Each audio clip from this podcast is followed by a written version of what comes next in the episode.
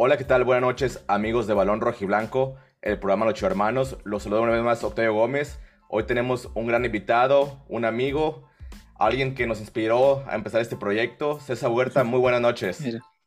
Hola, hola. Eh, buenas noches, Alex, Tavo, Fabricio, qué gusto verlos. Buenos amigos todos y, uno se siente tranquilo, ¿no? Y en, casa cuando, cuando le invitan amigos a, platicar, a, pues hablar de esto que nos apasiona, ¿no? Que es el fútbol. Y de verdad, gracias muchachos. Eh, yo me acuerdo de conocerlos a través de, del programa que, hace un servidor con el Chuy, entonces con Chema y, y con Wario. Y, y, se me hace muy padre, ¿no? Que, que hayan, este, eh, se hayan aventado al ruedo y, que les esté yendo muy bien. La verdad me da mucho, mucho gusto, muchachos. Así que muchas gracias. No, el, Chema ya, ya, me soñaba con tantos albores que le mandaba. Me acuerdo, sí me acuerdo bien. Ya parecían poemas de, Navidad, Año Nuevo, para todo. Tenía. No, le pensabas, ¿cómo no? Sí me acuerdo. Pero bueno, este, creo que hoy la, la, la, plática estará más en cuanto a los mundiales, tu experiencia, sobre todo que estuviste en, en Rusia 2018, que nos platiques pues alguna anécdota, cómo estuvo el asunto, pero también saludar a Fabricio Larcón. Fabricio, ¿cómo estás? ¿Qué onda? Buenas noches, Alex, Tavo, César, gracias por participar acá con nosotros. Pues ya ahora sí, a los que iniciaron ese proyecto ya tuvimos prácticamente a todos. Bueno, nomás faltaría el, el buen Alex, porque inclusive, no sé si se acuerdan, ya tuvimos al Wario cuando hicimos el femenil, que invitamos a dos PFs de femenil y Wario lo invité ahí a que se me metiera un ratito. Falta los Ramírez, los tuvimos a todos, sí, ya los tuvimos a todos, ya de invitados, por lo menos una vez ya contamos con todos y pues gracias de estar acá, ya que hacíamos antes de empezar el programa, empezamos por ustedes de estarlos viendo en el clásico lunes y jueves, o sea, yo en lo personal, eh, al inicio los veía poquito, pero a raíz de la pandemia fue donde yo ya agarraba el lunes y el jueves y en lo personal yo ya era de, ya que es a lunes, ya que es a jueves en la noche, para ver el programa. Qué chido. cuando no había programa, por lo que sea, pues, que puede pasar, y era así de, ah, no mames, pues quería ver el programa ahorita en la noche y pues ya no se, se puede. De, de, la rutina de, de, pues, de tus problemas personales, de cosas que De por sí yo no, yo no, yo no, yo no veo casi tele ni, ni contenidos así, algo específico. Pero ese programa sí era de que, de ese y otro más que sí es de que ya lo quiero ver ya lo quiero ver porque es, ya sabes que el lunes y el jueves, en lo personal yo lo voy a ver y si me lo pierdo, pues lo busco en, la mañana o al día siguiente. No, qué chido. Muchas gracias, Fabri. Alejandro Salas, buenas noches. Buenas noches, buenas noches, César, Fabri, Tavo, pues, híjole, un gusto, un gusto, este, por fin, este, se nos hizo con, este, estar en un programa ya, ya compartiendo con, con César eh, eh, un programa más, pues este de Balón Blanco que efectivamente, como bien dice Tavo, inició gracias a, al impulso de, programas que se dieron, pues, eh, como, como este, peloteros, y, pues simplemente, aparte de agradecer, pues verlo esto como, como una reunión de amigos, como ellos siempre lo han, lo hacen en sus programas, igual nosotros como aficionados, todavía no, no, no nos no nos metemos mucho del lado del, periodista, pero tratamos nosotros dentro de nuestras posibilidades, pues platicar, platicar un poquito de, fútbol y, emocionarnos, pues sobre todo por la, por, por lo que tenemos pues en común, que es el equipo de, aquí de la ciudad de Chivas. Uno, uno desde el más grande de México. Exactamente, uno desde Harrisburg, otro desde Zapopan y aquí uno desde más del, barrio de México. ah, mira. Y César de Tlajomulco. Ahí vivo, pero yo soy de la Morelos, yo soy de, barrio, barrio. no se niega la, cruz de la parroquia. no, hombre, no, para nada. Aparte, este, yo me salí del barrio, pero el barrio nunca salió de mí, así que seguimos y seguiremos siendo de la Morelos toda la vida. Pues bueno, pues ya, ya falta una, semana para que inicie el Mundial, las expectativas muy ah. bajas con la selección mexicana, al menos en lo personal, y creo que es la opinión de, de mucha gente que sigue la selección. Pero antes de hablar de, la selección mexicana, sí me gustaría saber tus vivencias en, Rusia, cómo se vive un mundial como periodista deportivo, cómo te dio la noticia, cómo, cómo fueron paso a paso para que llegaras a cubrir un mundial. Uf, qué pregunta. Este, híjole, ¿cómo se dio? Eh, yo estaba mm, como las 2 de la tarde, yo creo que iba, iba llegando a la, oficina donde trabajaba en ese momento, eh, ahí por por las Águilas. a un ladito de la Cruz Verde de las Águilas justamente estaban eh, las oficinas del periódico donde yo laboraba en ese tiempo. Eh, era mi sede de aquí y de Ciudad de México me habló eh, mi jefe, el, director de ASA, Alejandro Gómez. Y me acuerdo que me, marcó y se me hizo muy raro porque no, no es, digo, los jefes nada más hablan comúnmente para cajetearte, ¿no? Sí. Este, dije, rápidamente pensé, dije, pues, ¿qué hice? ¿Qué escribí? ¿Habré dicho algo de Chivas? ¿Habrán reclamado? Ya contesto y me, y me, y me empieza a platicar este, el tema del mundial y, y, me dijo, este, ¿cómo andas de pasaporte? ¿Cómo todo esto? Dije yo, bien, sin bronca, bueno, va, este, ¿quieres ir al mundial? Y yo, pues, no, que te diga que no, claro. Déjame lo pienso. sí. No, pero por supuesto que sí. Este, me senté en la banca para terminar de, este, de, de, la plática porque, no sé, me empezaron a temblar las piernas, me tembló todo y me, me senté mejor en la banquita terminé de hablar ahí con él, no sé cómo le hice para mantenerme entero, pero en cuanto colgué empecé a llorar ahí en la banquita. Este, y me acuerdo que pasó un compañero de, de, la oficina que iba a entrar también y me preguntó ¿qué, qué, tienes, pasa algo, te puedo ayudar, este, ¿qué ocurre? se murió? Este, sí, no, no, yo no estoy bien, es, todo lo contrario, no acabo de recibir una muy buena noticia y este, es como la alegría que no podía contenerla. Y así empezó, eso fue a principios de enero, enero del 2018. Y, este, y de ahí fue ya comenzar a planear este, toda la cobertura que íbamos a hacer, eh, ponerme de acuerdo con, pues, con la gente administrativa, que son los que se encargan de hacerte los itinerarios, reservarte hoteles, vuelos, demás.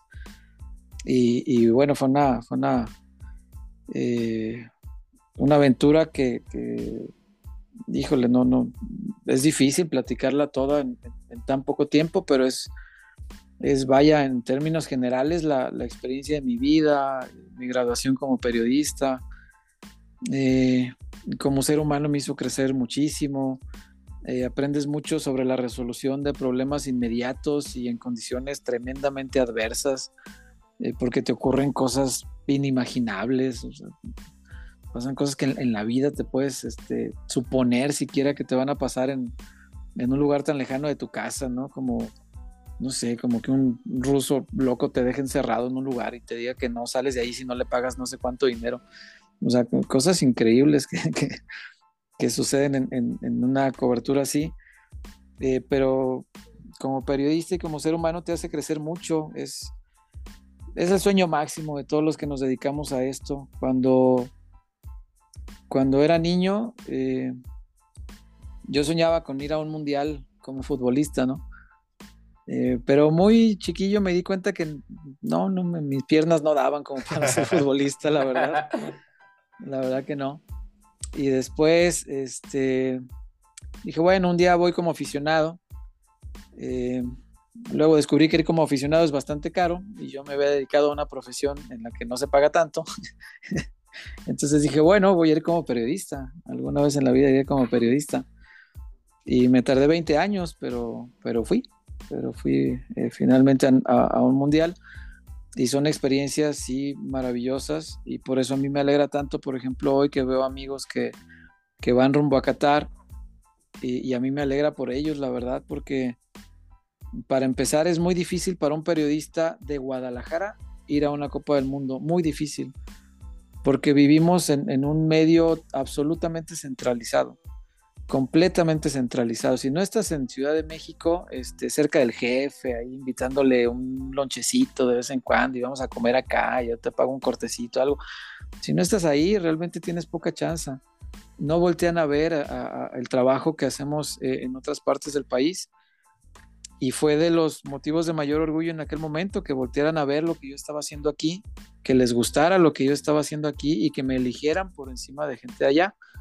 En este mundial, vaya ya, los costos eran otros. Rusia, la verdad, era barato, pero los costos de Qatar sí dejaron sin oportunidad a, muchos de los que habíamos ido cuatro años atrás. Entonces, por eso, eh, si de por sí es difícil que volteen a ver Guadalajara, con los costos de hoy, es todavía más complicado y por eso me da mucho más gusto que vayan amigos míos, ¿no? Porque sé que van a disfrutar la experiencia de sus vidas. Oye, en Rusia fuiste con tu papá, ¿verdad? Sí, él, llegó a él le tocó la segunda mitad del mundial. Él llegó justamente, si no me equivoco, el día, sí, el día que eliminaron a México en, en, Brasil, digo, contra Brasil. Este, yo no estaba en Moscú, yo a él lo vi hasta el día siguiente o dos días después, eh, ya, que llegué yo. Eh, yo estaba siguiendo la selección, estaba en la ciudad de Samara y, y, él iba llegando a Moscú. Y ya después, pues ya tuve oportunidad de verlo. Eh, comimos este, un par de veces, otra vez desayunamos. Y, vaya, yo la, la, imagen con la que yo me quedo del Mundial, más allá de que periodísticamente fue muy grande lo que yo viví, y que como ser humano me hizo crecer muchísimo, eh, yo la imagen con la que me quedo es con la fotografía que me tomé con mi padre afuera del estadio el día de la final. Qué chingón. Es, es, es, esa es la foto que yo me llevo hasta la tumba, ¿no? Porque yo le decía a mi papá cuando estábamos ahí, le dije, mira, ¿quién iba a decir que dos alumnos de la Benito Juárez ahí en la Morelos iban a estar en una Copa del Mundo trabajando, ¿no? Este, y ahí estábamos y a mí me, me llenó de mucho orgullo poder este, estar con mi papá. No, no lo vi tantas veces allá como quisiera, teníamos trabajos en horarios muy diferentes y, estábamos en friega todo el día los dos, pero las veces que lo pude ver allá me, me hizo muy feliz y me llenó mucho como, como ser humano, como hijo. Y eso, eso es mi tesoro del mundial, es esa foto con mi papá allá afuera de, del estadio. Tengo otra pregunta antes de que ya Fabricio y, Alejandro también te, te, dan preguntas. Este, el partido contra Alemania, ¿cómo se vivió antes, durante y después? El, himno nacional, el gol de Chicharo, ¿cómo lo viviste? ¿Y cómo lo vio la gente a tu alrededor? Sí, sí, e, ese día escribí la crónica de mi vida. Es la crónica que más he disfrutado y que más me ha gustado. Yo me acuerdo el, día antes de la antes del partido, un día antes del partido, yo para ese momento pensaba que ya iba a estar relajado, que ya habría pasado el nervio porque ya para entonces había ido a la inauguración, había hecho crónica de una inauguración, eh, ya había visto a, Cristiano en un, en un Portugal-Marruecos y yo dije, bueno, para cuando llegue el partido de México yo ya voy a estar tranquilo, ¿no? la noche previa al, juego, la noche del sábado, México debutó un domingo, me acuerdo, 4 de la tarde allá. Este, yo estaba cagado de nervios, pero cagado, cagado, cagado de nervios, cagado. No, sabía qué iba a hacer, ¿no? Eh, te entran muchas dudas, este, y yo, pues, ¿qué hice? Por recurrir a la gente que yo quiero, ¿no? me acuerdo que le marqué a mi mamá, hablé con mi mamá un ratito, este, me tranquilizó, y hablé con mi papá, mi papá estaba en México todavía, y, le, dije, es que estoy muerto de nervios, pa. Eh, no, no, no sé si voy a estar a la altura, no sé cómo hacerle, no sé cómo escribir, no, no, no, no sé qué voy a hacer mañana. Y me dijo mi papá, pues haz lo que has hecho toda la vida, este, escribe con el corazón y, suelta los dedos, que, que, que, escriban lo que tu corazón dice, porque tú siempre has escrito más con el corazón que con la mente y, eso te llevó allá. Si tu corazón te llevó allá, pues no lo vayas a traicionar ahorita. Y me tranquilizó mucho eso, me calmó mucho. al día siguiente me desperté tempranito, agarré el metro, que es una maravilla el metro de Moscú, pero Moscú es una ciudad demasiado grande. Dicen todos mis amigos chilangos que estaban allá que es más grande que Ciudad de México en extensión territorial no en población, pero sí en extensión territorial. Entonces, el metro a cualquier lugar que fueras, aún yendo por debajo de la ciudad, una hora. Y me acuerdo que yo llevaba una llevaba una canción muy clavada, una, una canción que sale en la película de Karate Kid, es parte del soundtrack de Karate Kid, en la de You're the Best. Y me acuerdo que la escuché 500 veces en el camino a, al estadio, porque es una canción que cuando yo era niño eh, no sabía inglés, pero me motivaba, me motivaba mucho la canción, yo la escuchaba y, te llenaba de adrenalina y, era una canción como de, órale, cabrón, échale todo, ¿no? Este, de niño sin entenderla, ya, ya grande comprendí que realmente sí es como una canción motivacional. Este, y ya entendiéndola bien, pues esa canción la puse, este, y dije, a ver, déjala, repito. Y, me fui todo el metro repitiéndola. Y, eso escuché todo el camino a, a Niki. Y llegando allá, me, me, calmó mucho salir del metro y ver la ciudad verde. Estaba invadido de mexicanos aquello. era verde, para donde volteara saliendo del metro era el metro era verde todo, estaba lleno de mexicanos y saliendo me topé con todo verde y me encontré mexicanos este, emborrachando a rusos con, tequila, poniéndoles el sombrero. Y, fue un ambiente desde el inicio muy festivo, muy mexicano. Eh, y, toda la previa, me acuerdo que ese, el color y el folclore de, nosotros, de, lo que somos como mexicanos, eh, sí era infinitamente superior a los alemanes que son muy fríos, ¿no? Que sí iban con sus playeras y así, pero no mucho más que eso. Y el mexicano iba vestido de, unos iban de Frida y de, Diego Rivera y los Chapulines y otros de Jorge Campos. Otros chavos traían la camisa del 98 y los apellidos de, Luis Hernández y García Aspe y los de esa generación. Y, es un ambiente bien distinto el que hacen los mexicanos. Entonces, eh, eso fue... Eh, desde ahí muy tranquilizante porque yo dije, aquí vamos ganando, no sé en la cancha cómo nos va, pero, pero la gente ya, ya ganó este partido, ¿no? Y, de, del juego, me, acuerdo que cuando se iba a cantar el himno nacional, eh, yo estaba junto a una compañera periodista mexicana que vive en Barcelona, que hace eh, trabajos de repente para Televisa y cosas así. Y ella le tocó junto a mí buena parte de esos partidos, creo que la mayoría. Entonces estábamos ahí y los dos estábamos este, como muertos de nervios porque era, era nuestro primer mundial para los dos. Cuando empieza el himno nacional, yo pues estaba grabando porque era pues parte de mis obligaciones de la chamba, mandar un video de cómo se escuchó el himno nacional en el estadio, ¿no? Y yo empecé a llorar y llorar y llorar y llorar y llorar y llorar. como el, meme de la ranita, ¿no? Que tiene la. Sí. Como el meme del. creo que es un, negro. He dicho con respeto. Que está así con la cámara y está lleno de lágrimas. Afroamericano. Sí, sí. La, la, escena, el camarógrafo. Sí, es ese meme. así como el chicharito. Como el chicharo. Y yo estaba llorando. Y volteo a la, a la, a la pantalla y veo al chicharo llorando. Y, y ahí me di cuenta que lo que estaba viviendo era algo fuera de lo normal. Ahí lo entendí con las lágrimas de Javier, porque dije, Javier ya fue a tres mundiales, a Javier ya no le impresiona esto, Javier, ¿qué, qué, qué se va a andar asustando por ver a 40 mil personas cantando el himno? es un tipo que ya sabe de mundiales, que ya no le tiemblan las piernas, que ya notó goles. Ahí entendí, dije, si a, si a Javier le está impactando hasta hacerlo llorar lo, lo que está cantando esta gente, es porque sí estamos viviendo algo fuera, fuera de toda normalidad. Fue un himno muy, muy bonito. Eh, con, yo volteaba hacia mi izquierda, había alemanes, eh, era una sección que tenía algo de alemanes, algo, porque la mayoría eran mexicanos, pero eran los que tenía más cerquita. Y me acuerdo que se volteaban a ver ellos y hacían así.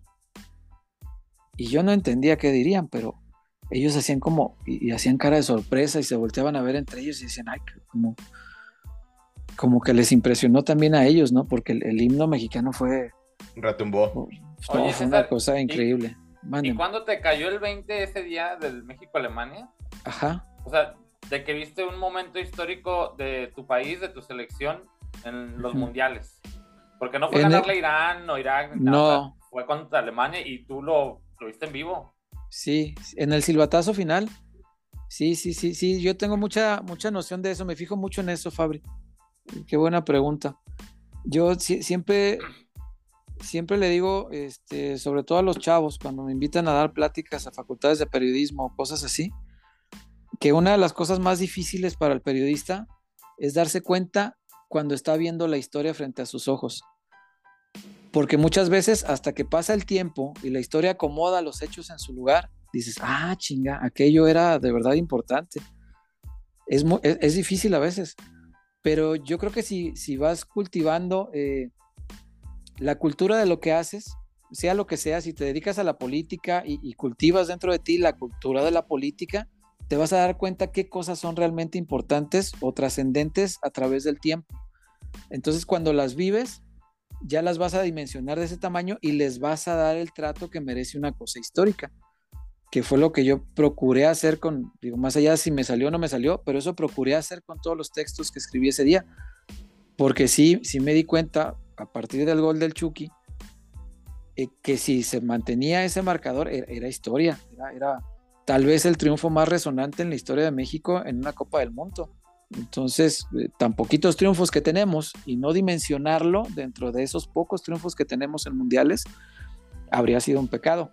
Entonces sí, sí me di cuenta, apenas pitó el árbitro, eh, que, que, aquello era histórico, que aquello era algo que se iba a recordar eh, para toda la vida, ¿no? Lo, similar, supongo, a si se le llega a ganar a Argentina, es algo histórico, y, cuesta trabajo de repente al periodista darse cuenta en el momento que está viendo algo histórico, pero creo que tiene que ver con el, con el trabajo interno del periodista que, que muchas veces no hacemos tanto por cultivarnos y por saber de lo que estamos hablando y por adentrarnos en, lo que estamos trabajando, es, pecado del periodista, siento yo, pero eh, en ese caso este, me, siento yo tranquilo de que sí me, di cuenta que era absolutamente histórico. Ahora Alejandro Salas, suéltate. Híjole, no, pues, ¿qué podríamos preguntarle a, César? Lo que quieras, Alex, ya, platicaste, pues, eh, eh, específicamente, pues, de tu experiencia, pues, última en, mundiales, pero, pero, por ejemplo, como periodista, en, anteriores ocasiones, aunque no hayas tenido la oportunidad de ir, de ir a, los mundiales, ¿cómo es, cómo ese, e, esa parte de, César Huerta que le permite... Eh, si, si no como ahora que palpaste todas esas emociones, eh, eh, las viviste, pues, fuiste en el tren, te contagiaste de la gente, viste el partido, checaste la historia, ¿cómo trata un periodista como, como César Huerta el, el, tratar de buscar esas emociones, aunque sea estando lejos, para poder, para poder con la pluma, que, antes, y que sabemos pues muy bien que lo que lo haces, este, eh, tratar de plasmar y, comunicar como, como se hacía antes, como se hacía antes, porque yo, yo te puedo decir, yo el único mundial que he vivido aquí es el 86 y lo viví jugando aquí a dos cuadras de mi casa con, con este, unos alemanes y, este, unos... Qué chido. Eh, unos de Bélgica, creo que de Bélgica, no brasileños, brasileños porque vinieron aquí a, a jugar al Jalisco y unos alemanes estaban aquí también echando fiesta. Pero ¿cómo, cómo, cómo le hiciste tú para, para vivir, este, no, solamente si quieres hablar del Mundial de Rusia, pero de cualquier otro Mundial, para poder tú este, expresar esa en, la pluma, sobre todo en la crónica, para que la gente se emocionara y se, se empapara del Mundial? Sí, en la, en la distancia es bien difícil. Eh, yo tengo muy presente una crónica que hice, la del primer título mundial de México, la del 2005, de los chavos de la sub-17. En Perú, ¿verdad? El partido fue en Perú. Yo estaba en mi oficina, en la misma oficina donde, donde después me dieron la noticia de que iba al mundial. Curiosamente, sí, sí volví a esa empresa. Era, era la misma oficina. Y este, pero a la, a la distancia se me hacía bien difícil. Y, y, aunque siento que la crónica salió, salió bonita, creo que la, la, la mejor respuesta que puedo darte es, eh, que el periodista pueda hacer el trabajo, incluso con la distancia, teniéndole mucho respeto a lo que está viendo, eh, teniendo eh, muy presente qué significa lo que está viendo para darle ese, valor que tiene. Y que aunque la televisión te hace esto y te, te, encuadra en, un cachito de realidad que puedes ver, pues trates de que a través de esa ventanita eh, puedas transmitir las mayores sensaciones y emociones posibles, ¿no? A mí mm, particularmente me frustra mucho, no me gusta hacer crónicas por tele, no, no me gusta nada, porque en el estadio te olvidas de esa ventanita y tienes todo el panorama para ti. Y tú percibes todas las emociones eh, posibles y eliges cuáles vas a llevar a la, al texto. Ahí tú eliges, es tu historia, es como tú la decides contar. Y, eso a mí como periodista me llena mucho más. Yo no soy nada partidario, sé que a veces hay que hacerlo, pero no, no soy partidario de las crónicas de lejos. Yo creo que la crónica, la crónica hay que vivirla antes de escribirla.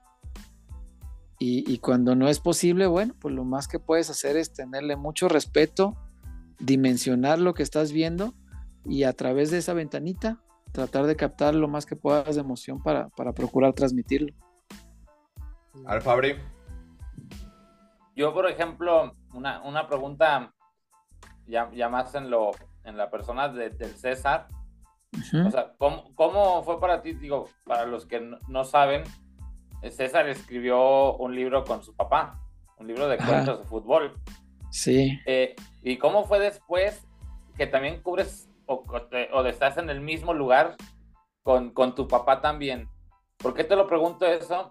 Porque yo, por ejemplo, en, temas de familiares y que se asemejan a la, carrera que uno tiene, yo siempre he tenido un sueño de compartir ciertos momentos de la carrera de fútbol con un familiar mío que es casi como mi hermano, pero es mi tío.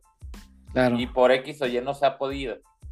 Y pero, ¿cómo es para ti el que tú hayas compartido el máximo escenario del fútbol con tu papá? Uf. No, es, es, es un sueño hecho realidad, es, una cosa maravillosa. Es algo que supera incluso lo que pude haber soñado porque yo le decía a mi papá cuando estaba ahí justamente, lo estaba abrazando y le dije, o sea, qué chingón verte en un mundial, pero en una final, nunca me hubiera imaginado que íbamos a estar en una final de Copa del Mundo. Jamás. La final y la inauguración eran cosas que estaban fuera de, mis sueños, la verdad. Nunca había soñado eso porque no me parecía realista, entendiendo el contexto del periodista que trabaja en Guadalajara.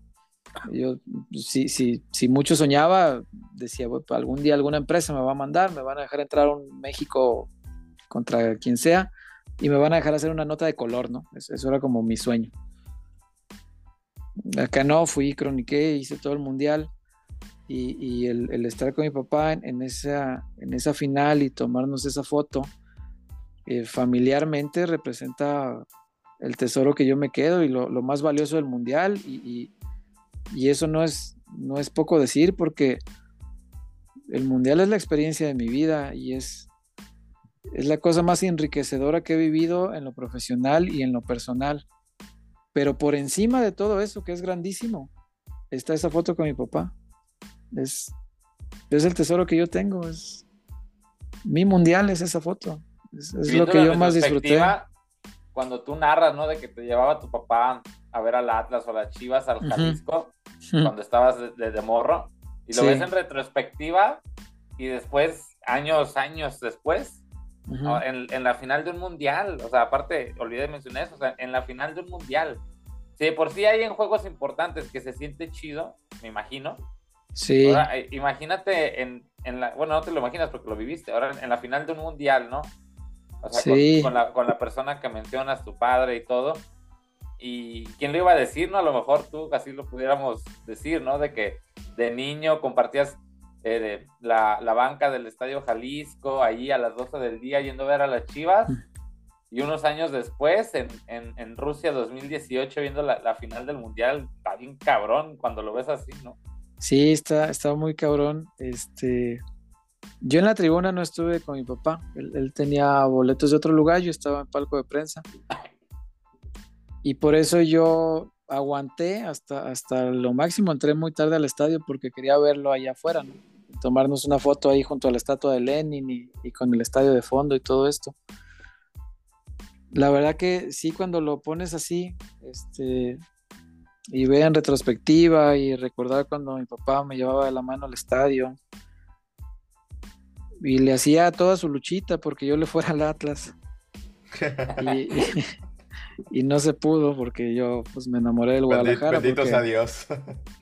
pues era un niño que no le gustaba estar a pierde y pierde, y yo quería ganar, entonces pues iba a Guadalajara. este, la verdad que sí, te, vienen todos esos recuerdos a la, mente, ¿no? Eh, cuando estábamos ahí afuera en el estadio, eh, una imagen que yo me vino mucho a la mente, nunca se lo dije a mi papá, y es la primera vez que lo platico. Yo me acordaba mucho de cuando yo estaba en la primaria, yo era como, como ñoño en la primaria, sacaba puros dieces en la primaria. Ya después me descompuse, pero en, la, primaria sí sacaba puros dieces. Y yo me acordé mucho en ese momento de, como sacaba puros dieces a final de curso, entregaban reconocimientos. y todos los años a mí me dieron reconocimiento saliendo el curso del grado que fuera. Y, me acordé en ese momento mucho la cara de orgullo de, de, mi papá y de mi mamá cuando yo estaba chiquito. Y esa imagen me vino cuando estaba junto a mi padre y, y no sé, sentía muchas ganas de llorar en ese momento. Y me acuerdo ahorita me vuelven a dar, pero eh, por eso vale más eso que incluso la experiencia periodística, aunque sea la experiencia de mi vida, porque la parte familiar es lo que te vas a llevar a la tumba, es con lo que me voy a quedar. Esa, esa foto junto a mi padre es, es mi copa del mundo, es, es el sueño con el que me puedo morir en paz o me puedo retirar del periodismo en paz, puedo decir yo ya hice lo que quería, llegué a lo más que podía, cubrí lo máximo con lo que soñamos todos y me tomé una foto junto a mi padre. ¿Qué más se puede pedir, no? Oye, César, hablando del periodismo, pues obviamente el, tu gran maestro pues es tu señor padre, ¿no? Pero yo creo que ahorita el periodismo deportivo pasa por una crisis, este... Hay buenos periodistas, pero hay otros muy malos que en vez de informar, desinforman a la gente. Tú, aparte, aparte de tu papá, que obviamente es tu ejemplo número uno, ¿de quién más aprendiste a ser un buen periodista? ¿Quiénes son tus maestros? Pues, ya. Sí, mi, mi, padre obviamente es mi principal maestro. Yo aprendí mucho de Guadalupe Trehuarta, Lupita. Lupita Trehuarta fue mi, jefa en mis primeros años de, periodista. Fue mi jefa en el tren. El tren era un periódico gratuito que, hacíamos aquí en la ciudad de Guadalajara y que tuvo una época brillantísima cuando lo dirigía Lupita en, los inicios del periódico. Ella estuvo muchos años, yo estuve en un par de etapas y con ella aprendí mucho del, periodismo combativo, del no arrugarse, de, del aguantar que fueran directivos a la oficina de mi periódico a, pedir que me corrieran, eh, porque estaba afectándoles intereses con cosas que publicaba, a no rajarme. Eh, aprendí sobre el sentido de la oportunidad periodística. Eh, me enseñó mucho Lupita, la verdad, es, es, una de mis grandes maestras y no, no, no me canso de decirlo y de agradecerle. Eh, Lupita además es una gran amiga y, este, y es una periodista hecha y derecha, extraordinaria, eh, de no muchos aparadores, de un trabajo discreto pero extraordinariamente bien hecho. Y, una periodista con un rigor de, profesión que te enseña, que te transmite. Después, eh, cuando hacíamos el tren, eh, yo estuve también en, eh, el tren era del Informador, era un periódico franquicia del Informador. Y en la oficina del Informador coincidió esa época con Emilio Fernando Alonso, que, que trabajó un rato como, como, el jefe de deportes del Informador. Entonces Emilio probablemente no lo sepa porque pues no, no, no me acercaba yo platicándole que esa fuera mi intención. Pero yo cada que tenía oportunidad me acercaba a preguntarle cosas a, platicar de fútbol, a platicar de sus experiencias, a platicar de su cultura. Y aprendí muchísimo escuchándolo, muchísimo. Eh, entonces, eh, esos te diría que son como los, los principales eh, ejemplos de periodismo cercanos a mí que tuve. De lejos, vaya, hay, muchos periodistas que admiro y que, y que, a través del ejemplo, viendo su trabajo, pues puedo aprenderles pero de los que tuve cercanos, esos son mis grandes maestros. Pero ¿tú, ¿tú, crees que ahorita hay alguna crisis? Como te, yo opino Por que supuesto. Hay en, el, periodismo deportivo, mucha desinformación, las redes sociales, este, muchas noticias falsas. O sea, ya el periodista ya no hace su chamba de ir a investigar, ¿no? Que es lo que antes hacía. No, el, el periodismo pues, tiene en crisis ya mucho tiempo. Yo creo que desde el auge de las redes sociales el periodismo empezó a, a venirse abajo el deportivo en especial de forma dramática, porque hoy día el periodista si algo cuidaba antes era la verdad. Al periodista de hoy no le importa la verdad. Le importa aparecer, figurar, este, hacer ruido, generar clics. Este. El periodista de hoy te hace un video, te hace una nota de cualquier chismecito que ve en el Facebook en una página X de cualquier persona. y la hace nota o la hace video o la hace, la hace algo que genere, porque al final todo es una conveniencia, se hace por algo, se hace por generar pues, dinero, ¿para qué? ¿Para qué le ponemos otro nombre? Y, eso ha permitido que hoy tengamos una moral muy relajada en, en cuestión de rigor periodístico y hasta corrupta un poco porque ya realmente no, no importan los valores este, que tienen que ver con la verdad, importa pues que simplemente se mueva, se mueva eh, el medio que estén promoviendo y que genere, eso es lo único. Entonces sí, el, periodismo, sí por supuesto está en una crisis, yo coincido con, tu parecer y, lo vivo desde adentro. Eh, a mí hay muchas, pero muchas cosas que me decepcionan grandemente de los medios de comunicación hoy día. Y sin embargo, pues ahí, ahí trabajo y ahí tengo que tratar de moverme mm, respetando mis principios, pero también pues dándome cuenta que mis principios no, no siempre están vigentes respecto a los principios de los medios hoy en día. Fabricio, ¿algo vas a preguntar? Sí, al César, lo quería preguntar con dos, que siempre he tenido ganas de preguntarle. Una, ¿cómo fue vivir, ahora fíjate otro momento importante, desde dentro, el tema de la venta del club de Chivas con Jorge Vergara? O sea, ¿cómo fue? Porque yo recuerdo escucharte narrar que, que estaba presente o me estoy equivocando. Este, ¿cómo, fue este, escuchar, estar ahí presente en ese momento, ver, ver lo que pasaba?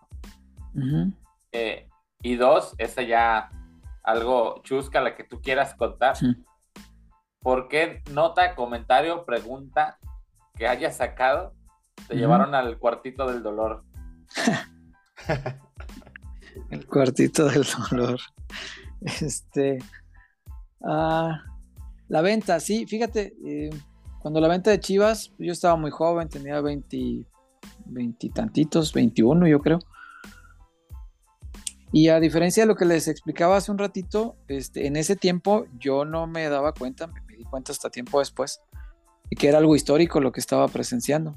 O sea, para mí era mm, informativamente decía, oye, qué buena onda que no sé cómo terminé aquí, pero estoy dentro, ¿no? Eh, hubo varias reuniones en las que se juntaba la, gente que estaba asesorando a, Jorge en paz descanse para determinar eh, los los caminos que iban a seguir, ¿no? Recuerdo mucho una junta donde decían, bueno, este, a los socios más o menos los vamos convenciendo, cómo vamos a convencer a la opinión pública y ahí se hacía una lluvia de ideas y unos decían, vamos haciendo esto, vamos haciendo esto, vamos sacando, este, vamos haciendo públicas sus auditorías, me acuerdo que alguien sugirió, eh, para que la gente vea que es un empresario confiable y que tiene solvencia y que bla, bla, bla. Este, cómo convencer a la opinión pública, ¿no? Y como esa, hubo varias reuniones así en las que me acuerdo que pues, me, me, invitaban y ahí estaba yo, pues un chamaco que era. Pero de ahí pues teníamos la información así, traíamos la información en la mano. Entonces eh, me acuerdo que para, para el tren, que era el periódico donde yo trabajaba en ese momento, ah, ahí está la foto. Ándale, ahí está el Wario, ¿no? Sí, sí, cierto. Se, parece, se, parece, al bofo el Wario. sí. Se rapa y parece el bofo. Más con pelo, sí, cierto. Lástima nomás por el collar de acreditación, pero. Sí, caray, había que ponérselo, ni modo. Este, tenía uno menos canas en ese tiempo. Pero bueno, este. ¿Y qué? ¿Qué te estaba diciendo? Ah, sí, este. Y, era, era la verdad muy emocionante vivirlo así desde adentro. Eh, aunque no, te digo, no me percataba que, que, lo que estaba sucediendo era algo realmente histórico, sí había algo que me brincaba mucho, ¿no? Yo decía, ¿cómo se va a vender Chivas? Es como vender a la Virgen de Guadalupe o vender, qué sé yo, un tesoro de la nación. Este, pero se vendió y, nos tocó muchas veces verlo ahí de muy cerquita, a veces incluso desde adentro. Y bueno, lo, que nos servía era que estábamos ahí y que cuando yo llegaba a la redacción de, del tren, de mi periódico de ese momento, pues traíamos la información que no traía nadie porque la estábamos viendo de ahí. Entonces fue el gran boom del tren fue la, fue la venta de Chivas, porque nosotros traíamos la información que no tenía nadie, ninguno de los periódicos grandes de aquí, ni siquiera el informador, y a veces nos reclamaban del propio informador, eh, ¿por qué no pasan esas notas acá al periódico que les da de comer? Pues este es nuestro periódico, lo siento. Este, y, lo hicimos así, y el periódico a las 9 de la mañana ya no había uno solo. Fue una buena época y lo, vivimos así, la, verdad, este, muy intensamente y desde adentro. Este, en algunas ocasiones, otras no. Por ejemplo, el día de la asamblea yo no estaba adentro. Y, y bueno, fue, fue una etapa histórica que, costó tiempo digerirlo. Yo, yo hasta al, cabo de, unos meses este, dije, es, que esto es, es, algo histórico, es algo que va a cambiar para siempre la vida del Deportivo Guadalajara y, y en mayor o menor medida, como consecuencia, pues también eh, poco o mucho la vida de, una parte importante de la sociedad que sigue este equipo. Entonces, eh, sí, te, das cuenta hasta después, pues estaba yo muy chiquillo y no, no, me costó un poco dimensionarlo como, como el evento histórico que finalmente fue. Y de las notas, yo al cuartito fui dos veces que recuerdo mucho, bueno, tres. Fui una, una vez por meternos a la cancha cuando Cruyff eh, ordenó cambiarla, sí, nos metimos con Chema y llegamos al estadio, bajamos la rampa y le dije a Chema, hay mucha vigilancia, güey. Dijo, tú vente, tú camina, no te pares y, responde rápido lo que nos pregunten. Órale, va. Caminamos, se paró un guardia ya cuando le llevábamos 10 metros de ventaja ¿A dónde van? Ah, vamos aquí, venimos de la empresa tal, la que cambió el pasto, que no me acuerdo cómo se llamaba. ¿Y quiénes son? Y Chema dijo muy rápido, somos el ingeniero fulano y yo el ingeniero sutano. ah, ok. Sale pues. ya, nos pasamos, nunca nos detuvimos. Llegamos, estuvimos dos minutos, tomamos fotos, sacamos un videito, vámonos a correr antes de que nos atrapara alguien. Y sacamos las imágenes que el club no, no, había querido mostrar en ese momento porque pues era el cambio de cancha y ya, ya se veía montado el césped natural y ya pues la cancha tenía otra, otra apariencia, el estadio tenía otra vida, entrabas y respirabas pasto, eso es... Yo, no sé cómo hay gente que le gusta el pasto sintético, a mí me encanta llegar a un campo de fútbol y oler el césped, eso es... Si no huele el césped, siento que no estoy jugando fútbol. Este, es, es algo muy bonito ese aroma este, y ya olía pasto. Entonces hicimos una nota sobre eso, la, la, la, y al día siguiente al cuartito, ¿no? Inmediatamente. Y este, y con justa razón, pero pues como periodista pues tenías que conseguir, la, conseguir la nota, sí, había que, había que conseguirla. Otra vez que me metieron al cuartito fue para hacer una entrevista, porque querían cuidar la entrevista, que no fuera yo a provocar al entrevistado, era, era Quirarte, fue una entrevista con Quirarte porque había pasado... Mm, ¿Quién fue? Ah, Nacho. Entrevisté a Nacho Ambriz y la portada del Universal, el periódico donde trabajaba yo en ese momento, este, fue una frase de Nacho Ambriz que decía el, que paga manda, haciendo referencia a Jorge Vergara y, que dando a entender pues como que don Jorge sí le metía mano ¿no? a los entrenadores. Entonces no, le gustó nada a, la, dirección de prensa de ese entonces del club y cuando tuve otra entrevista con el entrenador en turno, que entonces era este, Quirarte, me metieron al cuartito para estar vigilando ahí de cerca que no fuera yo a, sacar una declaración que no les conviniera o que no les gustara y que si lo hiciera, pues ahí mismo tratar de frenarla, ¿no? Que eso nunca funcionó. Otras veces quisieron frenar este, cosas que yo iba a publicar y pues no, no, no jaló. Y la otra, que fue la, más fuerte, porque ahí sí hubo este, incluso una mague de, de que hubiera consecuencias, eh, fue cuando nombraron a Marcelo, este, mm, que era director deportivo, presidente deportivo, no me acuerdo cuál era el puesto. Cuando estaba más chavo. Director de fútbol institucional, ¿no? Algo así. Cuando, cuando era más chavo y lo nombraron. Cuando estaba más chavito, sí. Cuando presentó como refuerzo. Creo que era presidente. Sí, este, y ese día yo armé una nota este, donde hablaba un poco sobre la personalidad de Marcelo, más que del nombramiento. La publicamos al día siguiente en un periódico que, si no me falla la memoria, era El Gratuito, se llamaba ese periódico. A mí me gustaba hacer periódicos que se entreguen gratis toda la vida. Ahorita porque ya no hay periódicos, pero toda la vida me gustó hacer periódicos que llegaran gratis a la gente. Y en ese momento hacía uno que se llamaba El Gratuito. y si no me equivoco, sí, creo que sí era ese. Y mi director, que era este, un, un tipo hecho en el periodismo policíaco, era, era muy agudo para los ángulos de sus cabezas y yo en las cabezas no tenía nada que ver, yo hice la nota y armé una nota donde hablaba de la personalidad de Marcelo, en qué sentido, bueno, que, que por ejemplo en sus redes sociales, este, él presumía una vida de, gente acomodada, eh, con fotos, por ejemplo, mm, como afuera de un casino en Las Vegas, echándose airecito así con una paca de dólares, este, o en la peda en Argentina con sus amigos, o... esas fotos que hace poco salieron a la, salieron a la luz pública. esas fotos que salieron recién se publicaron hace un montón de años en mi periódico. esas estaban ahí. Entonces, ¿cómo se peleaba? Y cité los tweets, porque Marcelo se peleaba con José Ramón Fernández y con Carlos Albert y les mentaba la madre en Twitter, abierto, público. Y yo hice una nota para decir, esta es la personalidad del nuevo presidente deportivo de Chivas. Este es el que nombraron. Que no era mentiras, pues era lo que había eh, eh, ahí estaba, todo estaba ahí, todo estaba ahí todo era público, no, no me lo robé de ningún lado, era público, todo estaba ahí. Y mi director, te digo, pues, es, es, una persona que yo aprecio mucho, además, muy buen periodista, formado en el periodismo policíaco. Entonces le puso a la cabeza, Chivas nombra presidente a un junior. Ah. Y, y, eso no les gustó. Y en la portada del periódico hizo, hizo hizo de foto principal aquella foto donde está Marcelo así sin camisa recargado como en una barda y con un martillo aquí. Deben conocerla. Sí, sí. aquí la pusimos una vez, sí. esa foto fue la portada del periódico. Llego, yo al día siguiente y, y, empiezo a recibir felicitaciones de todos los periodistas.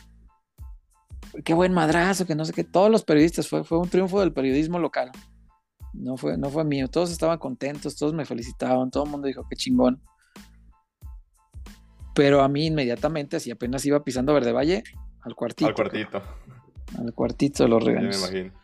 Sí, sí, sí, sí. Y ahí este, salimos bien librados porque me preguntaban por qué había publicado lo que había publicado. Y yo dije, no, no sé a qué se refiere. A, qué de todo, ¿no? Publico muchas cosas a la nota de mi presidente, a estas fotos que publicaste. No, no sé de qué me habla. Yo no publiqué ninguna foto. No, sé de qué hable.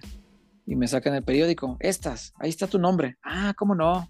La nota es mía, por eso está mi nombre ahí. Por supuesto que la nota es mía. Y me hago responsable de cada punto y cada coma porque está muy bien cuidada la nota. Si tiene algo que alegarme de las notas, seguimos platicando. No, no, lo que más me pesa son las fotos y la cabeza. La, cabeza, háblale a mi director. Las cabezas yo no las pongo. De mi nombre para abajo, lo que quiera. Aquí lo discutimos. ¿Y las fotos por qué las publicaste? Yo no las publiqué, insisto. Pero ahí está tu nombre. No, no, no, no se equivoque. Las fotos yo las reproduje. Quien las publicó fue Marcelo Michele Año en sus redes sociales.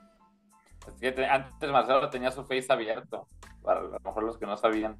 Él las hizo públicas, eso es publicar.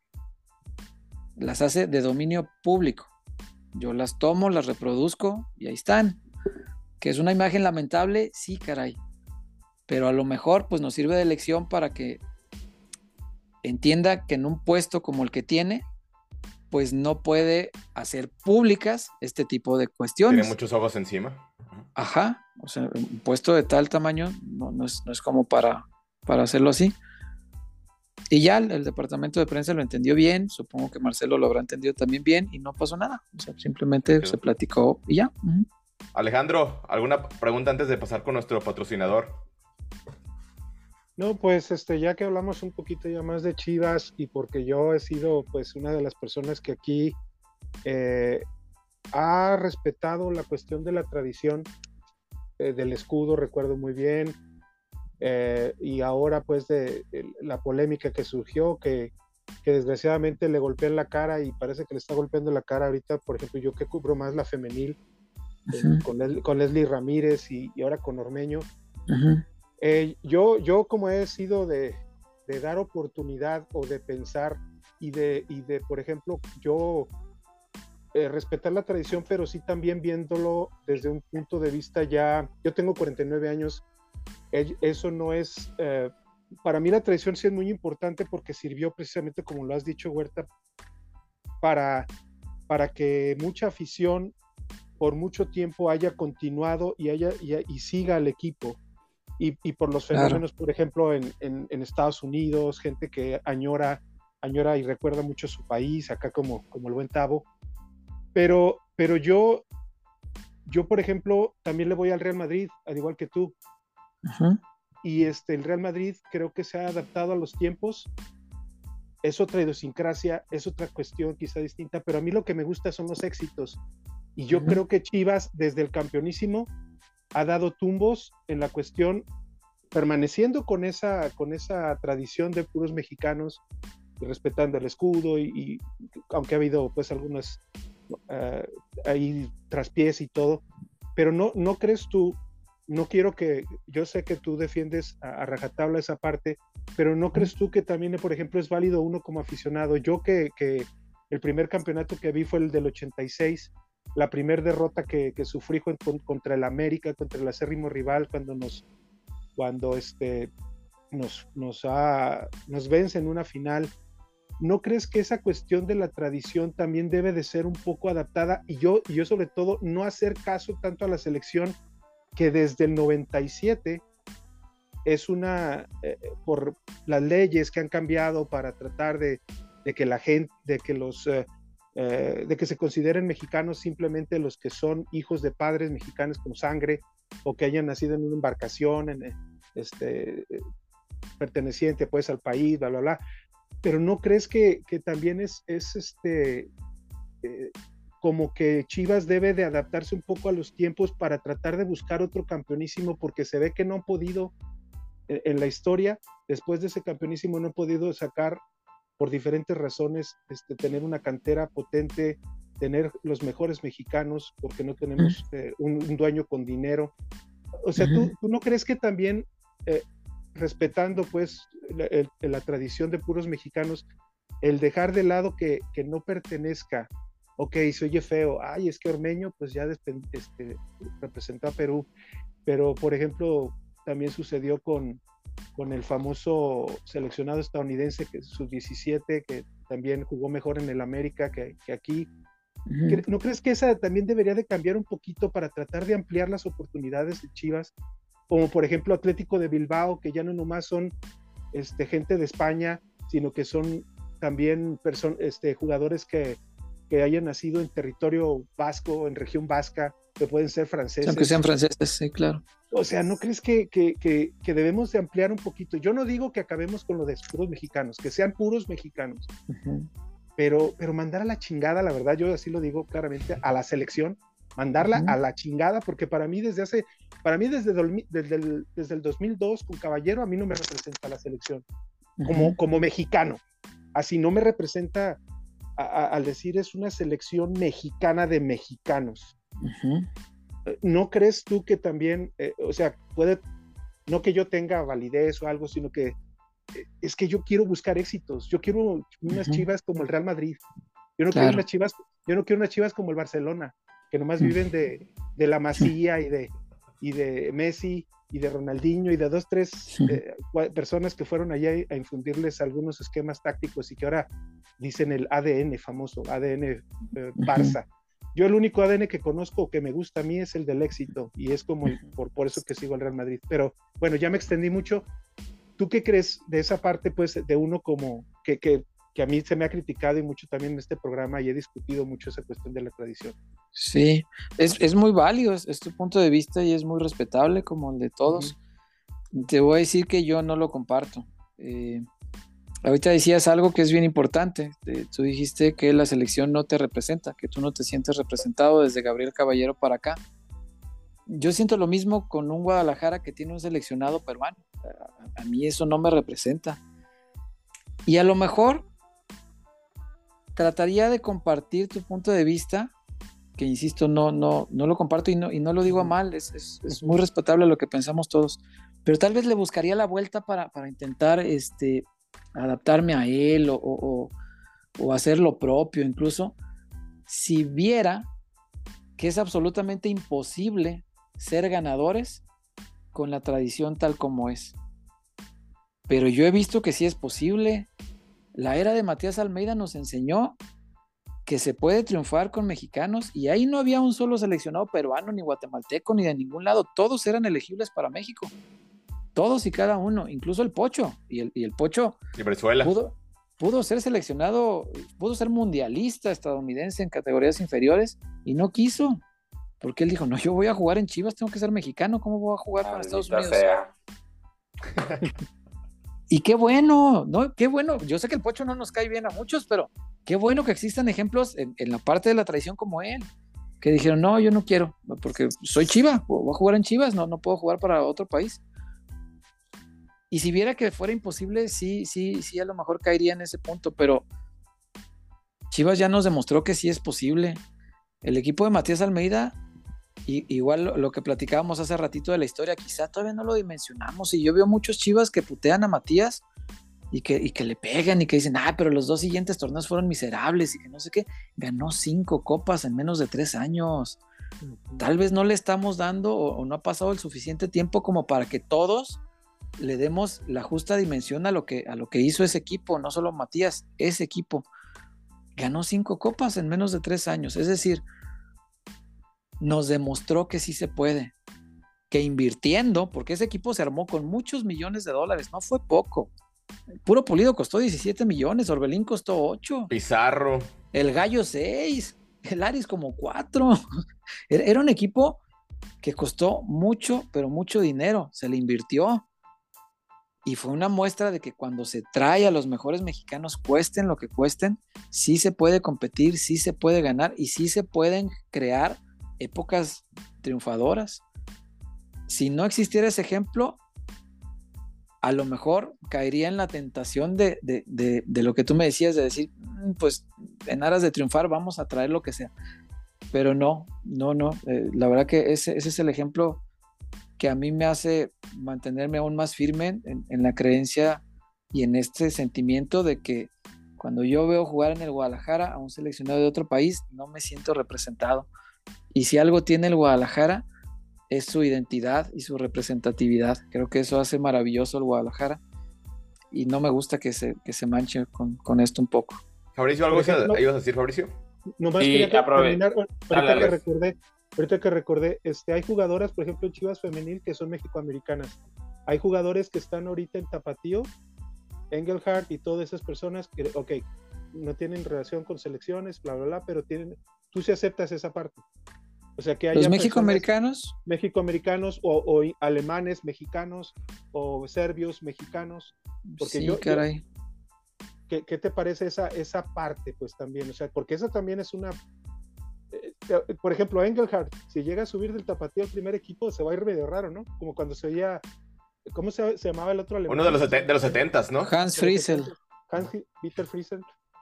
Eh, eh, o sea, eso, eso también como que como que da, un poquito de ruido, ¿no? Sí, pero, pero a lo mejor también es parte de lo que decías, porque eh, así como una parte no la comparto, también entiendo otra parte, que es la que decías de la adaptación.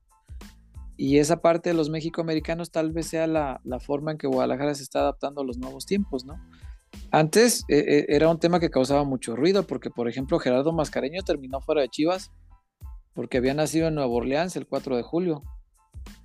Y y hoy no habría problema para que jugara aquí, porque era mexicano por nacimiento, de acuerdo a la constitución, porque nació en Estados Unidos, pero de padres mexicanos. Y él nunca jugó con Estados Unidos, con la, selección de Estados Unidos. Es, esa es la diferencia también, que no jugó con, otros. Yo creo que adaptarse a esa parte, ok.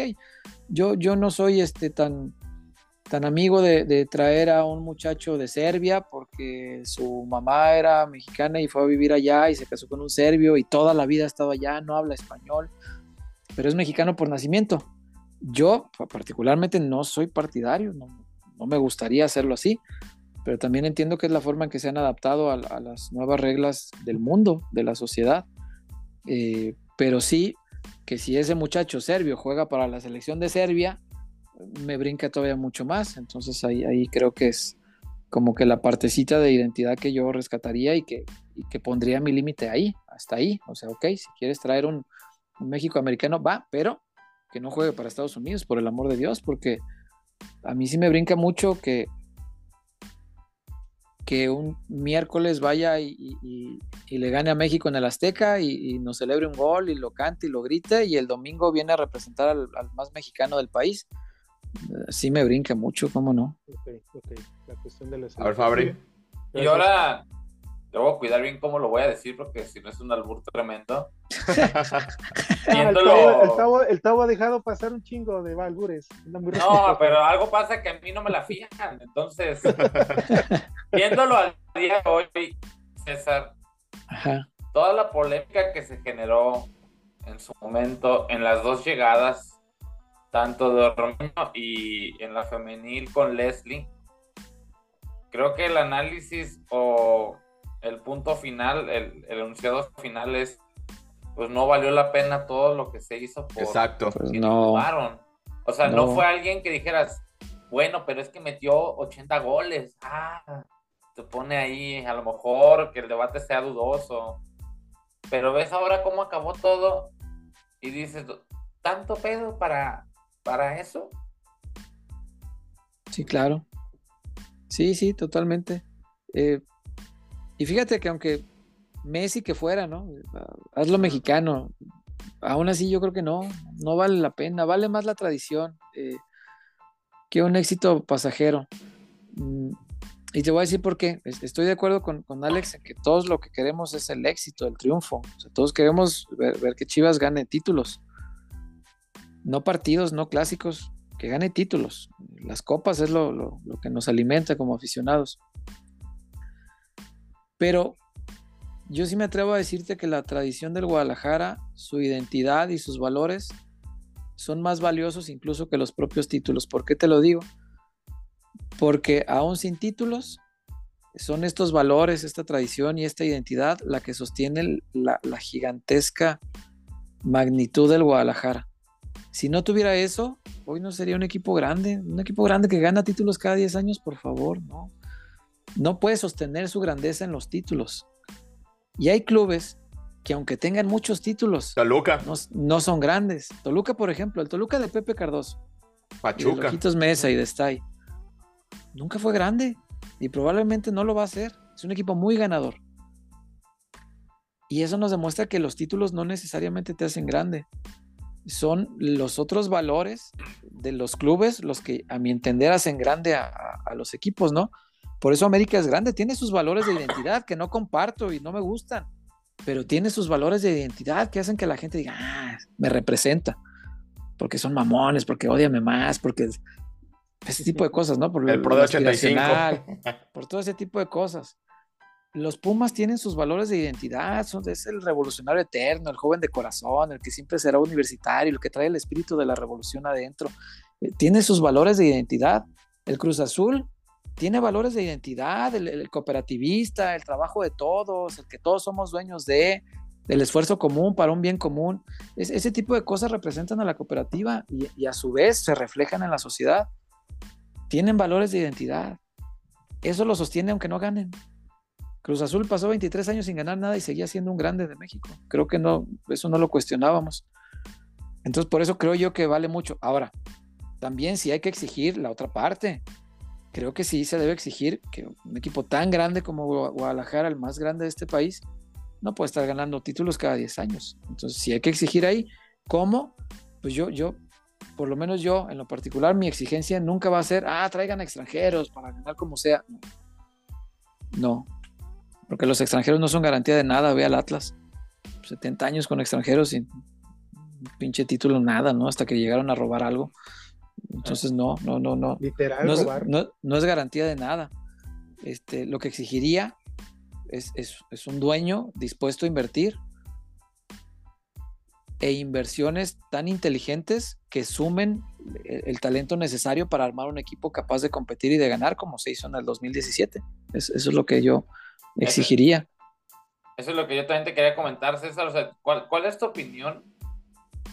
Porque fíjate, hay, hay varias cosas ahí sacan una playera de aniversario de la compra de hace 20 años festejando no sé qué.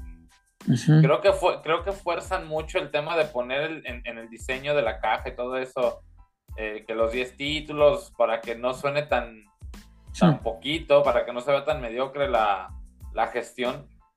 Y tú ves otras gestiones, pónganle el equipo que quieran. En, otros programas eh, les platiqué títulos de otras gestiones. Y, y la, la, era Vergara, tanto con el papá ahora como con el hijo, pues ha sido muy, para mí, mediocre. Porque ellos reciben el, el equipo siendo el más ganador en títulos. Y con ellos es que se perdió esa ventaja Ventaja que duró años, o sea, no duró tres años, o sea, fue décadas. años, décadas, llevándole la ventaja. Sí. No han podido, o sea, imagínate qué tan jodida está la gestión que el Atlas ya logró dos, por haya sido como haya sido. Sí, claro. Y, ellos no han podido gestionar éxito. Mercadológicamente, económicamente, ese será otro tema. Pero el tema deportivo, ha sido muy mediocre para mí. Y yo creo que también la gente como que no se ha dado cuenta de eso, de, de, de la gestión que ha sido los últimos 20 años, ¿no? Y que ahora inclusive eh, sacan una playera conmemorativa que ni va a estar reflejada en las arcas del club. Sí, sí, caray. Sí, deportivamente ha sido un fiasco. Esto de los 10 títulos que se inventaron, ahí agregando hasta los de Canicas. femenil. Trompo, Valero y Matatena. Este, no, no, no, no, no, no tiene sentido. Este, sí hay títulos importantes también, los de la femenil son muy valiosos, por supuesto. Pero en términos de, ligas, son los, que los que bordan estrellas, bueno, cuando había estrellas en el escudo, este, solamente son dos en, 20 años. Y ese es el mismo ritmo que tenía el Guadalajara pobre, el que no tenía dinero, el que se estaba cayendo de pobreza y que ya no tenía cómo mantenerse y que no sé cuánto cosa decían. Bueno, ese Guadalajara ganaba lo mismo, título cada 10 años. Entonces sí está, sí está digno de, analizarse porque sí construyó Jorge en paz descanse un estadio muy bonito que va a ser mundialista, que, no le pide nada a, ningún estadio mundialista. Es, un estadio que está a la altura o, mejor incluso que, que, muchos de los estadios que yo conocí en Rusia, no sé los del mundial actual, que me imagino estarán más, más bravos, más impresionantes, pero a los de Rusia no le pedían nada a este estadio, está, a la altura o, si no es que un escaloncito arriba. Muy bonito y todo. Eh, económicamente seguro, seguro Guadalajara es el equipo que más dinero produce en, México. Me queda claro porque es el que más caro vende todo. Todos los espacios en su playera, todos los derechos de transmisión.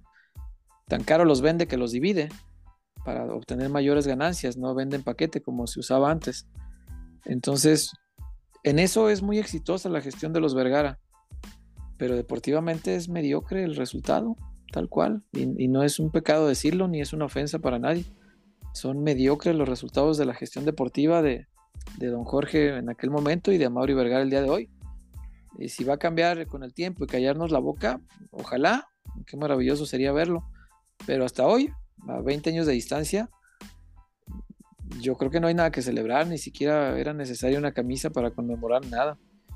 Eh, la mejor celebración, decía yo ayer en el programa, para mí era ofrecerle una disculpa a la nación rojiblanca por permitir que la América los alcanzara y superara en títulos durante su gestión.